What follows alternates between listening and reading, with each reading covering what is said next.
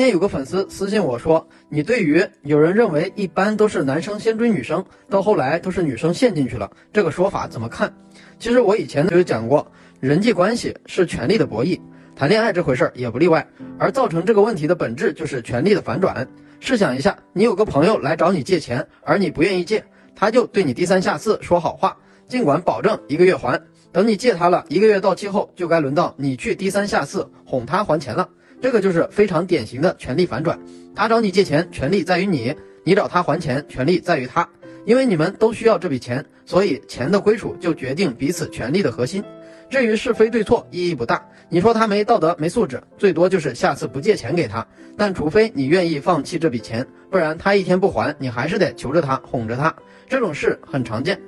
那么说回谈恋爱，也是同样的道理。男生先追女生，因为男生感觉挺喜欢对方，想要和她在一起，就会花心思要去表现自己，去打动女生。这时候权力在于女生，而当女生决定接受两个人在一起后，这种权利就消失了。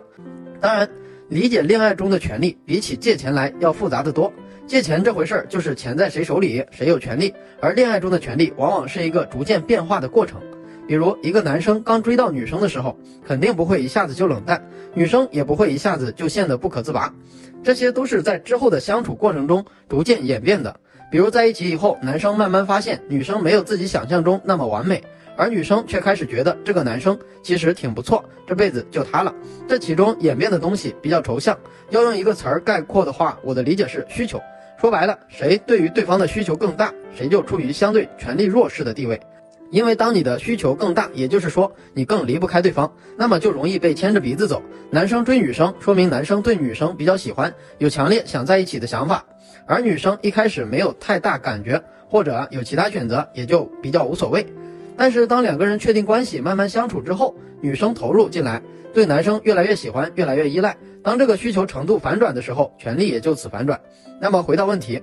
一定都是男生先追女生吗？之后女生陷进去吗？肯定不是，因为需求这东西不分男女。事实上，我也接到过很多的粉丝私信，说是女生先追男生，之后男生陷进去，或者是男生先追女生，之后女生越陷越深。但通常来说，这个问题的现象是最普遍的，其中包含的原因很多。我觉得主要有三个方面。第一，通常男生和女生对于需求的侧重点是不一样的。男生去追女生时，出发点很多时候是新鲜感和征服欲。他不一定对女生多了解，或者觉得多合适，只是觉得这个女生挺漂亮的，荷尔蒙爆棚，脑子一热就去追了。然后在追的过程中，越来越受挫，越受挫就越来劲。事实上，这更多只是征服欲和强烈的自我证明的欲望。当追到以后，征服欲得到满足，新鲜感也随着时间逐渐冷却，需求就会降下来。而女生对于需求的侧重点，往往是习惯和依赖。女生对于感情通常会慢热一些，但随着相处的时间积累，当女生对男生的陪伴已经形成了一种习惯，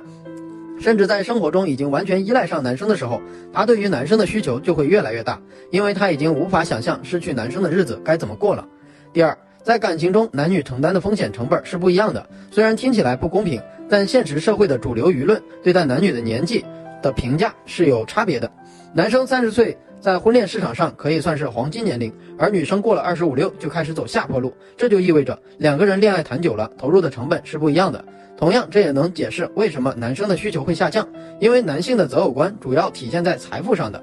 而在相对而在相处的过程中，男生财富积累也就意味着就算分开也有能力去找更好更年轻的，而女生选择的范围就小了很多，不一定能找到更好的。另外，有些女生比较保守，会觉得第一次给了男生以后就要掉价了。这种心理会潜移默化的去加大自己的需求，觉得不能跟男生分开。第三，女生情绪化的相处模式会消耗男生的需求，男生思维偏向理性，女生思维偏向感性，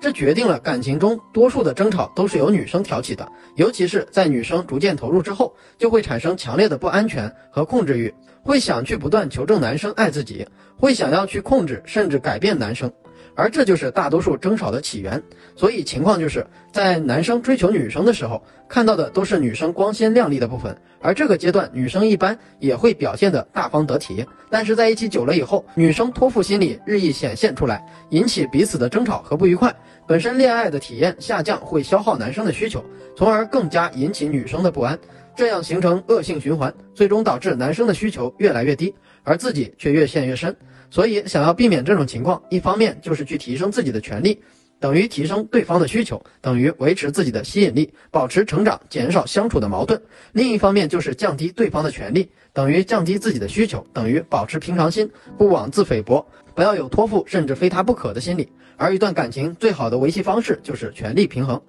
互相都挺喜欢，谁也不愿意离开谁。